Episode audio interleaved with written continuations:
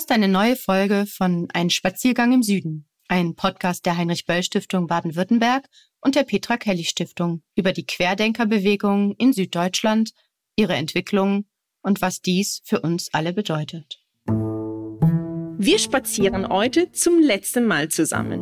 Wir haben in den letzten Wochen gelernt, was für Themen und Neuausrichtungen die Querdenkerbewegung erlebt was für Menschen es sind, die mitmachen und wie die Institutionen bisher darauf reagiert haben. Wir beenden unsere Serie mit ganz konkreten Fragen und Tipps. Denn viele von uns haben es erlebt. Ein Familienmitglied, eine Freundin, eine Person, mit der man auf der Party spricht, die dann plötzlich auf Verschwörungsmieten steht und die Pandemie als Ganzes in Frage stellt. Oder die Impfkampagne für schlecht und bedrohlich hält. Wie können wir damit umgehen? Wie können wir Leute im eigenen Umfeld noch zu diesem Thema erreichen und nicht isolieren? Können wir trotz unterschiedlichen Weltanschauungen miteinander reden?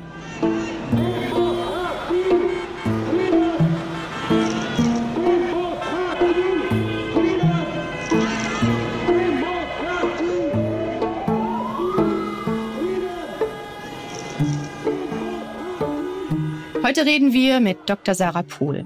Sie ist Diplompädagogin und leitet die zentrale Beratungsstelle für Weltanschauungsfragen, kurz Zebra, in Baden-Württemberg. Es geht bei Zebra darum, Menschen zu informieren, zu beraten und zu sensibilisieren bei Themen rund um gefährliche religiös-weltanschauliche Angebote. Ziel ist es, Menschen zu unterstützen, die Fragen zu diversen Gruppierungen, sogenannten Sekten und esoterischen Angeboten haben. Sarah Pohl hat gemeinsam mit ihrer Mitarbeiterin Isabella Dichtel ein Buch geschrieben. Alles Spinner oder was? Wie sie mit Verschwörungsgläubigen gelassener umgehen. Bei dem Buch geht es darum, was wir tun können, wer die Freundin, der Partner oder die Mutter plötzlich von Chemtrails redet, Corona für das Werk Bill Gates hält oder glaubt, die Impfung sollen sie fügsam machen. Sarah Pohl geht es vor allem um die wertschätzende Auseinandersetzung miteinander und mit diesen schwierigen Themen. Wir sprechen mit ihr unter anderem darüber, welche Funktionen eine Verschwörungsideologie erfüllt und welche Bedürfnisse dahinter stecken können. Liebe Sarah, danke, dass du dich für uns Zeit genommen hast. Du hast ja das äh, Buch Alles Spinner oder was mit deiner Kollegin Isabella Dichtel geschrieben. Für wen ist das gemeint und aus welcher Perspektive würde das Buch gefasst? Eigentlich richtet sich das direkt an Betroffene selber, also an Menschen, die selber jetzt erlebt haben, dass sie in Konflikte geraten sind mit ihren Freunden, Verwandten, Kindern, Eltern ähm, und die aus diesen Konflikten nicht so recht rauswissen.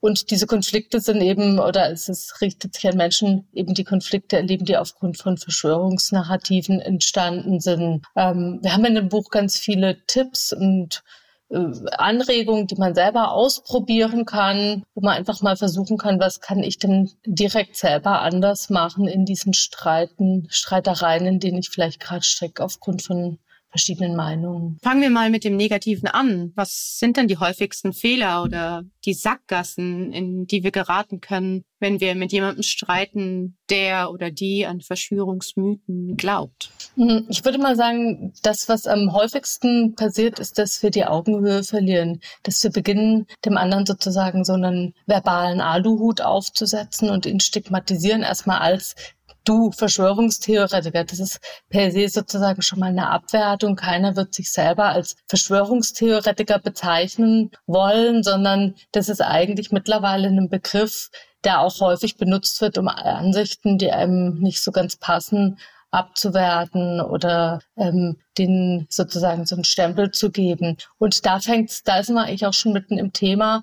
Für solche Diskussionen ist es ganz wichtig, Augenhöhe miteinander und Respekt voreinander zu behalten, eben nicht den anderen zu disqualifizieren, weil einem die Meinung eben eine andere ist. Das ist somit der Hauptpunkt, den wir erleben, der Konflikte sehr zum Eskalieren bringen kann.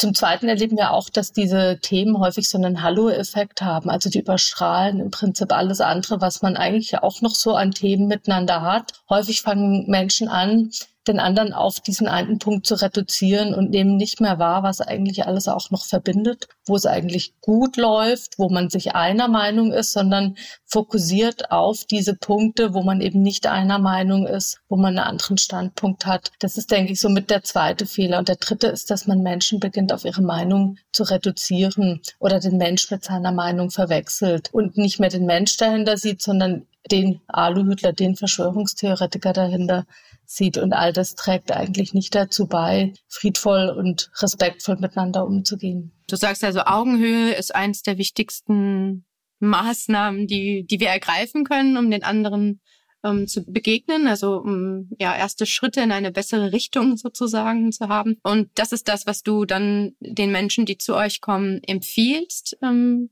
was noch? Also wie, wie gehst du damit um, wenn jemand kommt und um Unterstützung bittet? Das ist häufig so sehr unterschiedlich, was eigentlich so an uns rangetragen wird. Wir äh, haben natürlich jetzt nicht so die, das eine Rezept. Klar, sozusagen sind es so Basics, dass man sagen Augenhöhe, Wertschätzung und so weiter. Aber wir gucken uns auch jeden Konflikt im Einzelnen an und schauen nochmal, wie ist der eigentlich entstanden? Was für eine Konfliktstruktur hat der? Auf welchem Eskalationslevel ist der? Was für ein Typ sitzt da eigentlich vor uns? Was für ein Streittyp ist es? Eher ein Angreifer? Zieht er sich zurück? Also je nachdem sind auch ganz andere Ratschläge, die wir da geben. Und dann ähm, schauen wir sozusagen mit den Menschen gemeinsam eben, wo stehen die gerade in ihrem Konflikt. Ein ganz, ganz wichtiger Punkt, den wir immer wieder versuchen, mit demjenigen, der uns anruft, anzuregen, ist zu überlegen, warum ist es eigentlich so wichtig für den anderen, dass der an diese Theorien glaubt? Irgendwas zieht er ja da draus, also so dieses Paradigma verstehen statt verurteilen. Wenn es uns gelingt, so die Bedürfnisse, die ein Mensch hat, weshalb der sozusagen an diese Theorien glaubt zu verstehen, dann gehen wir automatisch weg vom Verurteilen, werden weicher wieder in der Kommunikation. Eine harte Kommunikation verurteilt oft und da spielt oft dieses Verstehen keine Rolle, sondern da sind wir dabei, dem anderen in eine Schublade zu stecken. Wenn wir aber verstehen, was da an Ängsten, Nöten, Befürchtungen mit dahinter steckt, dann gelingt es uns oft doch nochmal irgendwie anders mit demjenigen zu reden. Was sind denn die Bedürfnisse, die hinter einem Glauben an Verschwörungsideologien dahinter stecken. Also welche Funktion spielen dann diese Ideologien für Menschen, die das einnehmen? Das ist auch wieder sehr weit gefächert. Da haben wir nicht den Prototyp Verschwörungstheoretiker sozusagen mit den gleichen Bedürfnissen, sondern es gibt einen ganzen Blumenstrauß an Bedürfnissen, die dahinter stecken können. Ein Bedürfnis kann sein, dass man mit Komplexität überfordert ist und Verschwörungstheorien reduzieren Komplexität. Die benennen ja klare Sündenböcke, teilen auf in Schwarz-Weiß und helfen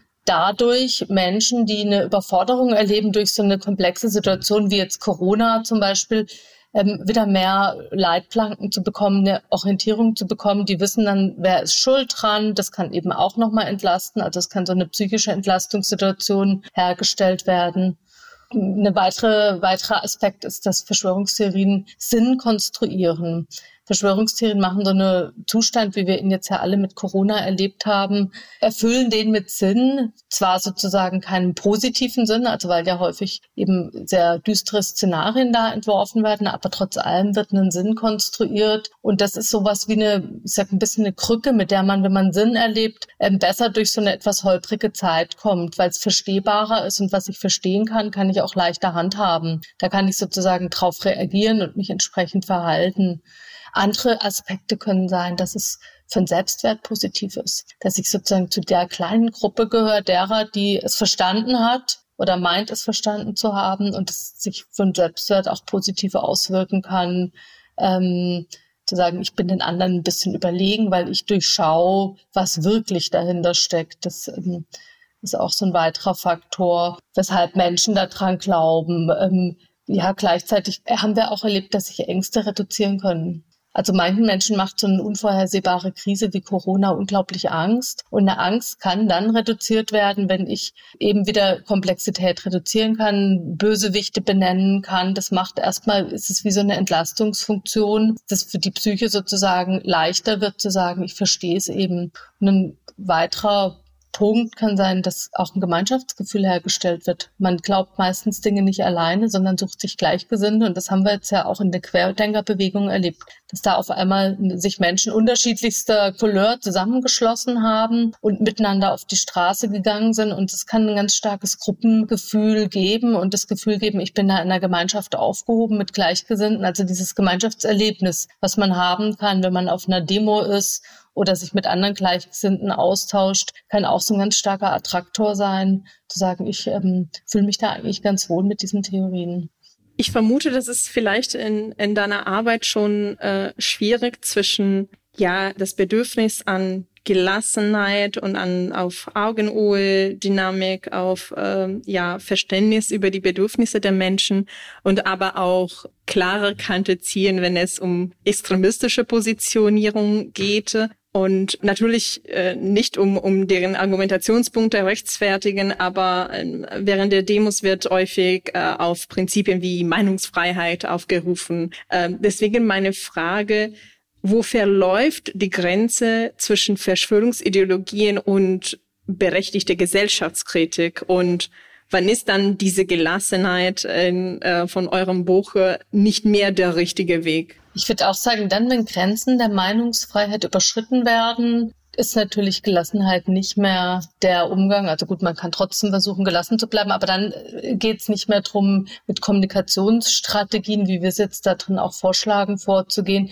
sondern sowas auch ganz klar zu benennen. Und Grenzen der Meinungsfreiheit werden überschritten, eben wenn zum Beispiel Randgruppen diskriminiert werden, wenn wir es mit Antisemitismus zu tun haben, wenn Volksverhetzung betrieben wird, wenn ja Personen ähm, als solche ähm, disqualifiziert werden. All das sind sozusagen ganz klare Grenzverletzungen dessen, was durch Meinungsfreiheit gedeckt ist. Und wir raten da dann eher, sowas auch zu benennen und ganz klar auch äh, anzusprechen, okay, hier ist jetzt eine Grenze erreicht äh, eine Grenze des Verhandelbaren erreicht, wobei wir eh grundsätzlich ja eher dann in unserem Ratgeber oder auch in den Gesprächen festgestellt haben, dass eben diese Gespräche, die auf der Faktenebene stattfinden, meistens zu wenig führen, sondern dass wir eher eh diesen Ratschlag geben, auf einer Gefühlsebene miteinander zu sprechen. Aber trotzdem ist es wichtig, sowas zu benennen. In einer freundlichen Art, ohne den anderen sozusagen da jetzt irgendwie äh, auf den aggressiv zu reagieren oder unhöflich zu reagieren, in einer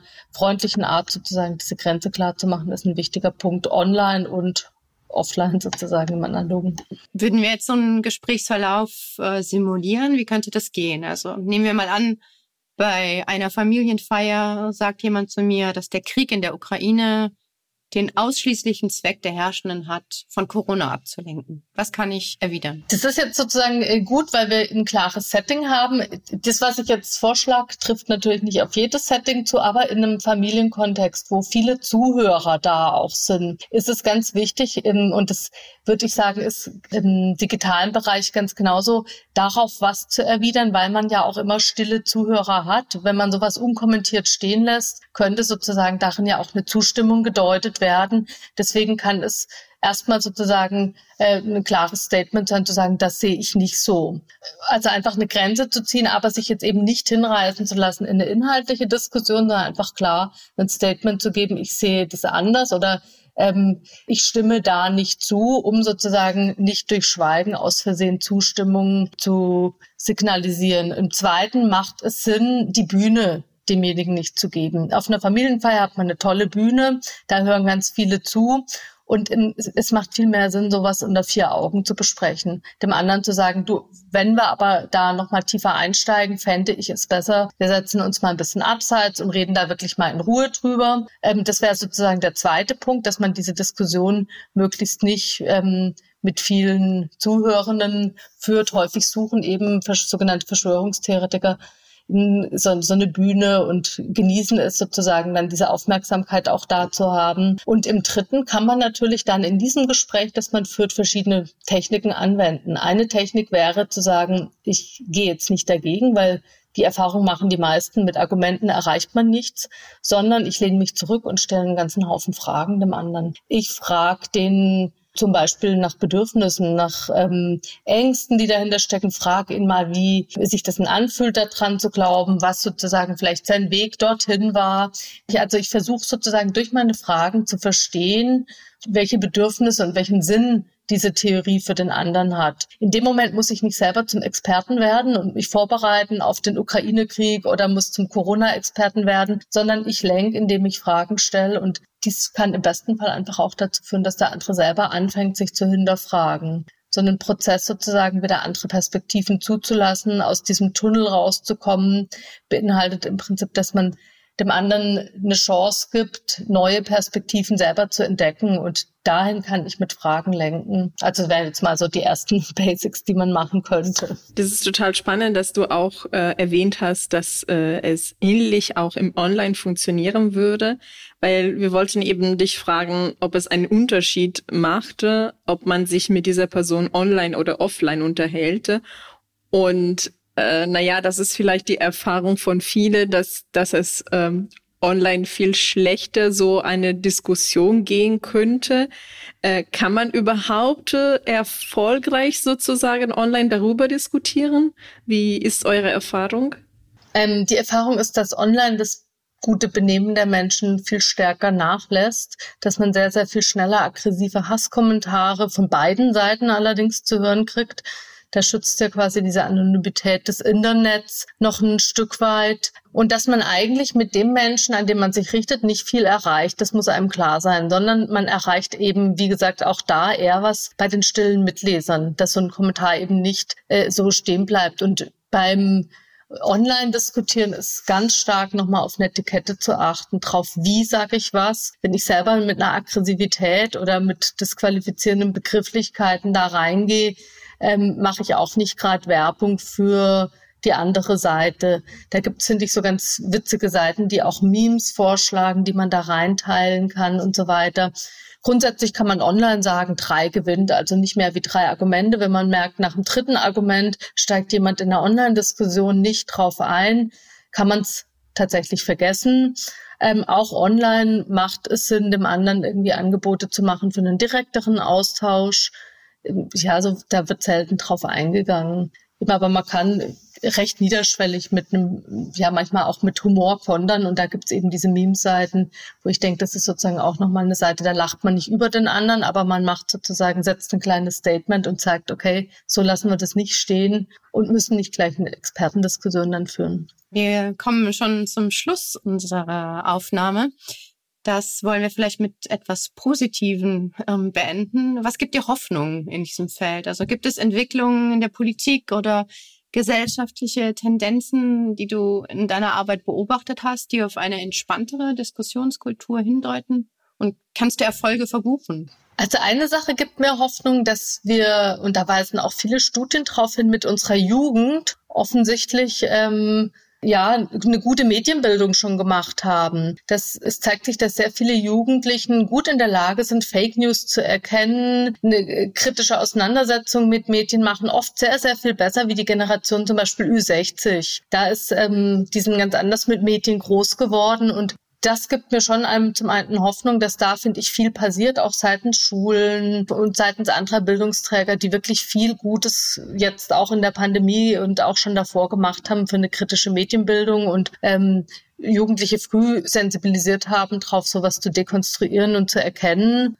Ja, zum anderen erlebe ich auch in den direkten Gesprächen immer wieder, dass Menschen ähm, in der Lage sind, doch aufeinander zuzugehen. Also ich denke da an ein Ehepaar, die kamen zu uns und waren total zerstritten, hatten eigentlich schon die Idee, sich zu trennen. Er hatte gesagt, ich, ähm, sie lässt sich nicht impfen, ich, ich, ich möchte mich von ihr trennen. Und sie hatte gesagt, ja, ähm, ich möchte mich auch von ihm trennen, weil er ähm, so eine Corona-Apostel ist und so weiter. Und die zwei, das ist so ein, eines der Beispiele, die mir wirklich sehr Hoffnung gemacht haben, die zwei haben sich darauf eingelassen, noch mal ein bisschen hinter die Kulissen zu gucken und zu schauen, warum ist es dem anderen dann eigentlich so wichtig und haben festgestellt, Mensch, der hat mich so gern, dass er Angst hat, mich zu verlieren, wenn ich mich nicht impfen lasse, hat sie festgestellt. Und irgendwann hat die sich tatsächlich impfen lassen, nicht weil sie überzeugt war von der Impfung, sondern weil sie verstanden hat, dass ihr Mann ganz starke Ängste um sie hatte und sie ihm einfach diesen Gefallen tun wollte und sich auf ihn zubewegt hatte und verstanden hat, Mensch, da geht's ja eigentlich um Ängste, die er hat, um Gefühle, die er für mich hat. Der hat eigentlich ganz große Verlustängste um mich. Und sowas macht mir wirklich Hoffnung, ähm, dass man wirklich mit Menschen wirklich diesen Weg geht, nochmal zu schauen, was steckt eigentlich wirklich mit dahinter und diese Oberfläche eigentlich die Spitze des Eisbergs verlasst und nochmal untertaucht. Im Kleinen. Ich hoffe, dass das im Großen auch irgendwann gelingt und wir da auch wieder stärker im Großen aufeinander zugehen können und diese Spaltung nicht weiter vorangeht. Ja, danke dir. Das, das waren jetzt äh, echt gute und konkrete Tipps. Ich finde vor allem die letzte Geschichte total äh, ja hoffnungsvoll. Es bringt mir aber auch Hoffnung, dass du gesagt hast, dass man keine Experte für beispielsweise die Pandemie oder den, den Krieg in der Ukraine sein muss, um äh, ähm, ja, dagegen zu wirken, Argumente zu bringen, beziehungsweise nur diese Fragen zu stellen. Das gibt bestimmt auch eben Gelassenheit und äh, Hoffnung an diejenigen, die sich ähm, in der Situation stecken. Und die können natürlich aber äh, sich gerne an euch wenden. Wir werden eure Kontaktdaten in den Show Notes äh, der Podcast-Folge setzen. Und übrigens, äh, weil du auch äh, gesagt hast, dass jüngere Menschen eine erhöhte Medienbildung ähm, zeigen. Ähm, wir haben im Stiftungsverbund das Dossier selbstbestimmt im Netz zum, zum Thema auch Fake Facts ähm, veröffentlicht vor kurzem, denn das werden wir auch in den Show Notes reinpacken, ähm, um einfach ein paar äh, eben weitere konkrete Tipps und Informationen dazu zu geben. Also danke nochmal für deine Zeit. Das war total spannend und ähm, ja, eine positive Ende zu unserer Podcast-Reihe. Ja, danke, Sarah. Dankeschön. Hat sehr viel Spaß gemacht. Ja, das war's für diese Folge und das war's eigentlich auch mit dieser Podcast-Reihe.